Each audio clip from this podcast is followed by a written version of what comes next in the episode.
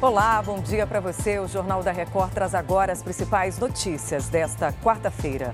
Comissão do Senado retoma a votação do marco de garantias, que deve estimular o mercado de crédito. Exército israelense começa a retirar tropas da cidade palestina de Jenin, na Cisjordânia. É agora do Jornal da Record.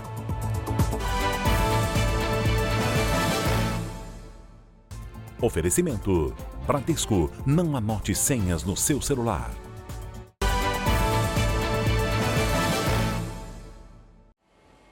Os usuários de transporte público de São Paulo seguem com problemas para usar o bilhete único. Bom dia, Bruno Piscinato. A falha técnica que começou na sexta-feira da semana passada ainda não foi resolvida, né?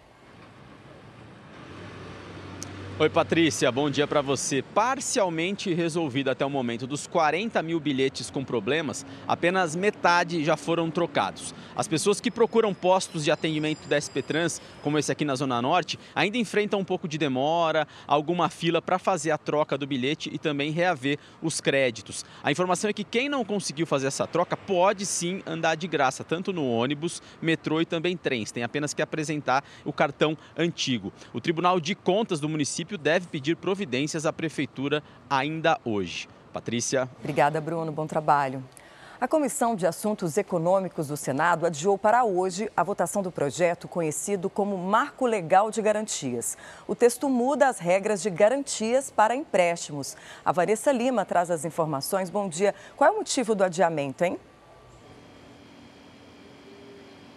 Bom dia, Patrícia. Foi um complemento ao parecer feito pelo relator senador Everton Rocha. O principal objetivo é reduzir a inadimplência e, consequentemente, os juros. A matéria já foi aprovada pela Câmara. No entanto, teve 45 propostas de mudanças no Senado. Entre elas, a que derruba a possibilidade de penhora do único imóvel da família do devedor.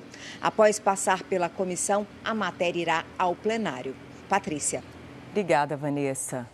O exército israelense começou a retirar as tropas da cidade palestina de Jenin, na Cisjordânia, depois de dois dias de uma das maiores operações dos últimos 20 anos na região. Ao menos 12 palestinos morreram e mais de 100 ficaram feridos na ofensiva. De acordo com as autoridades israelenses, o objetivo era destruir a infraestrutura usada por grupos terroristas. Mais cedo, o exército do país interceptou cinco foguetes de parados na faixa de Gaza contra Israel. Em resposta, um ataque aéreo atingiu alvos militares do Hamas no norte da Palestina. Não houve feridos. O regime talibã ordenou o fechamento dos salões de beleza em todo o Afeganistão. Os estabelecimentos vão ter um mês para encerrar as atividades.